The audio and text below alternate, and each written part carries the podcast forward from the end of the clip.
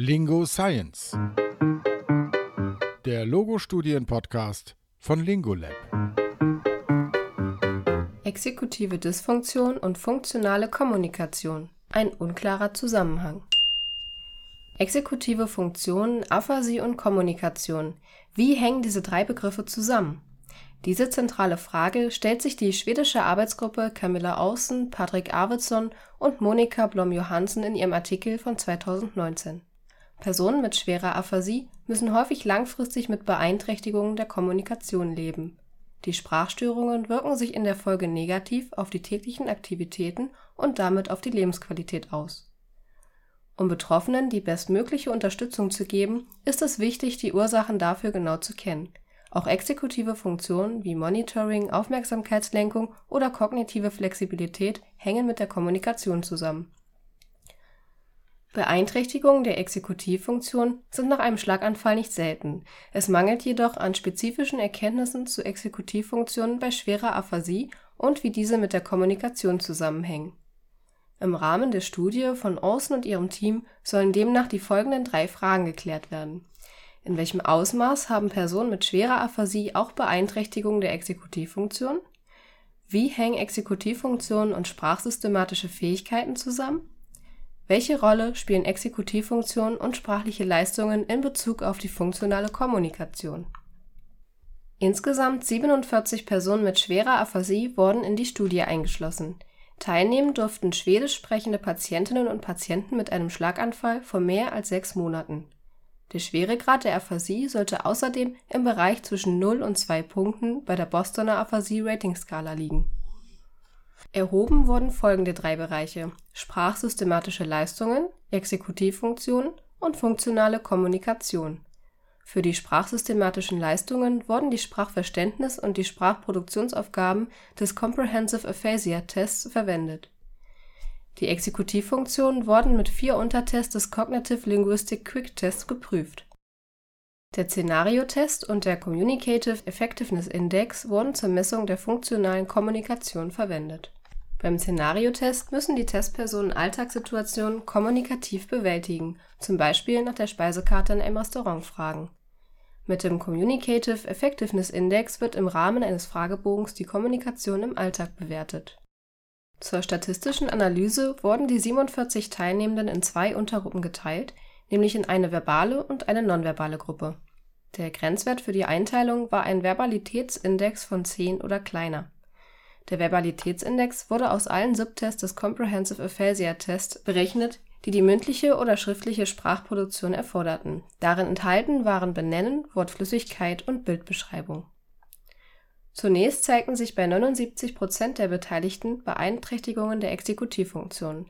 Wenig überraschend schnitt auch die nonverbale Gruppe deutlich schlechter bei der funktionalen Kommunikation ab. Zwischen den exekutiven und den sprachsystematischen Leistungen konnte für beide Gruppen ein deutlicher Zusammenhang nachgewiesen werden. Dass exekutive und sprachliche Leistungen zusammenhängen, wurde auch in vorherigen Studien bereits gezeigt Allerdings könnte auch der enge Zusammenhang von Sprachverständnis und Exekutivfunktionen eine Rolle in Bezug auf das Ergebnis gespielt haben. Bei Schwierigkeiten im Sprachverständnis können Testanweisungen möglicherweise nicht vollständig verstanden werden. Das kann zum Beispiel zu Problemen bei der Vermittlung von Inhalten im Szenariotest führen. Neben dem Zusammenhang von exekutiven und sprachsystematischen Leistungen wurde auch die Beziehung zur funktionalen Kommunikation analysiert in der Gesamtstichprobe konnten für die Exekutivfunktionen und die sprachsystematischen Leistungen mäßige bis starke Korrelationen mit der funktionalen Kommunikation gefunden werden. Für die exekutiven und sprachsystematischen Leistungen wurde jedoch bereits ein hoher Zusammenhang festgestellt. Um das Ergebnis nicht zu verfälschen und spezifischer betrachten zu können, wurden erweiterte Analysen durchgeführt. Hierbei konnte ein starker Zusammenhang von verbalem Output mit der funktionalen Kommunikation festgestellt werden Je besser also das Sprechen bzw. das Schreiben, desto besser gelingt die Kommunikation. Welche Rolle spielen aber die Exekutivfunktionen nun dabei? Um das herauszufinden, wurden getrennte Berechnungen für die verbale und die nonverbale Gruppe gemacht. In der nonverbalen Gruppe konnte ein signifikanter Zusammenhang zwischen exekutiven Funktionen und der funktionalen Kommunikation berichtet werden bei der verbalen Gruppe hingegen gab es keine nennenswerten Relationen zwischen Exekutivfunktion und der funktionalen Kommunikation. Die Forschungsgruppe schlussfolgerte daraus, dass vor allem bei stark limitiertem Output, wie es bei der nonverbalen Gruppe der Fall war, die Exekutivfunktionen als wichtige Ressource in der Kommunikation dienen. Das heißt, wenn kaum verbale Mitteilungen möglich sind, scheinen exekutive Funktionen hilfreich zu sein, um beispielsweise alternative Lösungen zur Kommunikation zu finden.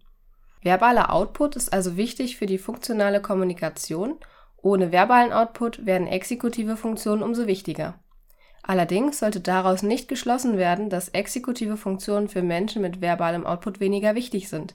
Stattdessen wird vermutet, dass dann die Beeinträchtigungen der Exekutivfunktionen viel mehr in schwierigeren Diskursaufgaben offensichtlich werden.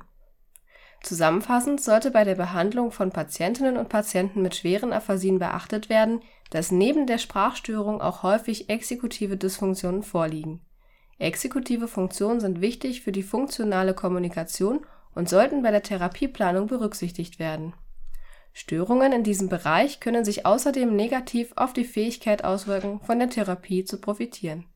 Hier sollten Übungen zur Verbesserung der exekutiven Leistungen also unbedingt Teil der Behandlung sein. Dennoch haben nicht alle Betroffene mit einer schweren Aphasie auch eine schwere exekutive Dysfunktion. Auch in der nonverbalen Gruppe der Studie um Olsen variierten die exekutiven Leistungen stark um die Therapie entsprechend gestalten zu können, empfiehlt es sich also neben den sprachlich-kommunikativen Fähigkeiten auch die kognitiv-exekutiven Fähigkeiten diagnostisch zu erheben, ganz besonders bei den schwer betroffenen Personen. Auf den Punkt gebracht von Sarah Blöchinger, Studierende der Ludwig-Maximilians-Universität in München. Dieser Text ist auch als PDF zum Download verfügbar. Besuchen Sie uns dazu einfach auf unserer Website www.lingu-lab.de/podcast. Dort finden sich auch weitere Studienzusammenfassungen als Podcast und als PDF zum Download.